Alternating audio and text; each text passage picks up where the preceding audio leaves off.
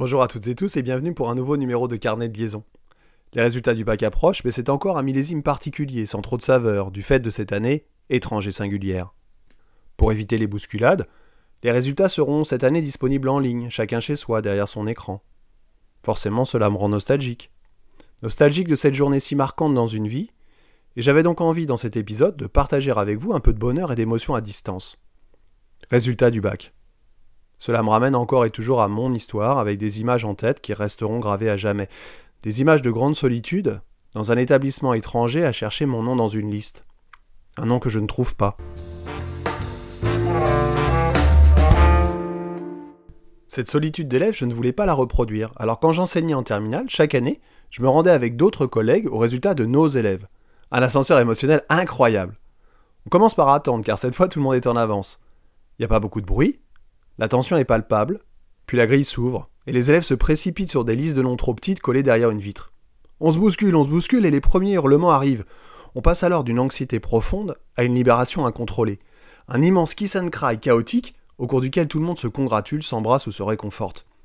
La cour de l'établissement devient alors une fourmilière grouillante et bruyante, avec des déplacements et des gesticulations dans tous les sens. Les profs félicitent les élèves, les élèves remercient les profs, on essaie de voir tout le monde, on commente les résultats, les élèves nous montrent leurs notes avec fierté, arrogance, ironie ou déception. Ils nous crient leurs mentions, on pleure ensemble, on se fait la bise, on se sépare. Encore un peu. Encore quelques minutes d'accompagnement pour respecter le contrat jusqu'au bout, pour fêter cet aboutissement, l'aboutissement de toute une année, toute une scolarité, avant de refermer une porte. Encore. Et puis on cherche ceux qui ne sont pas reçus. Ils se cachent dans un coin, ou bien sont déjà repartis. Mais on doit être là. On doit être là pour les guider, les empêcher d'exploser, de partir en vrille, en proie à une frustration légitime et non maîtrisée. On les appelle au téléphone, on va chercher les résultats avec eux, on les aide dans leur réflexion pour choisir les disciplines à l'oral, on les guide, on est là, encore et toujours. Et puis ça se calme, cela se disperse, il est temps de rentrer. Ouf. C'est toujours une journée très forte, c'est toujours une journée très dure.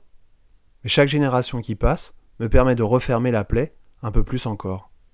Si vous aimez cette émission, n'hésitez pas à en parler autour de vous, à mettre 5 étoiles, à écouter ou réécouter certains épisodes et rejoignez-moi sur ma page Facebook, Podcast Carnet de Liaison, ou sur mon compte Insta, Carnet de Liaison Pod. Je vous dis à bientôt, et d'ici là, portez-vous bien.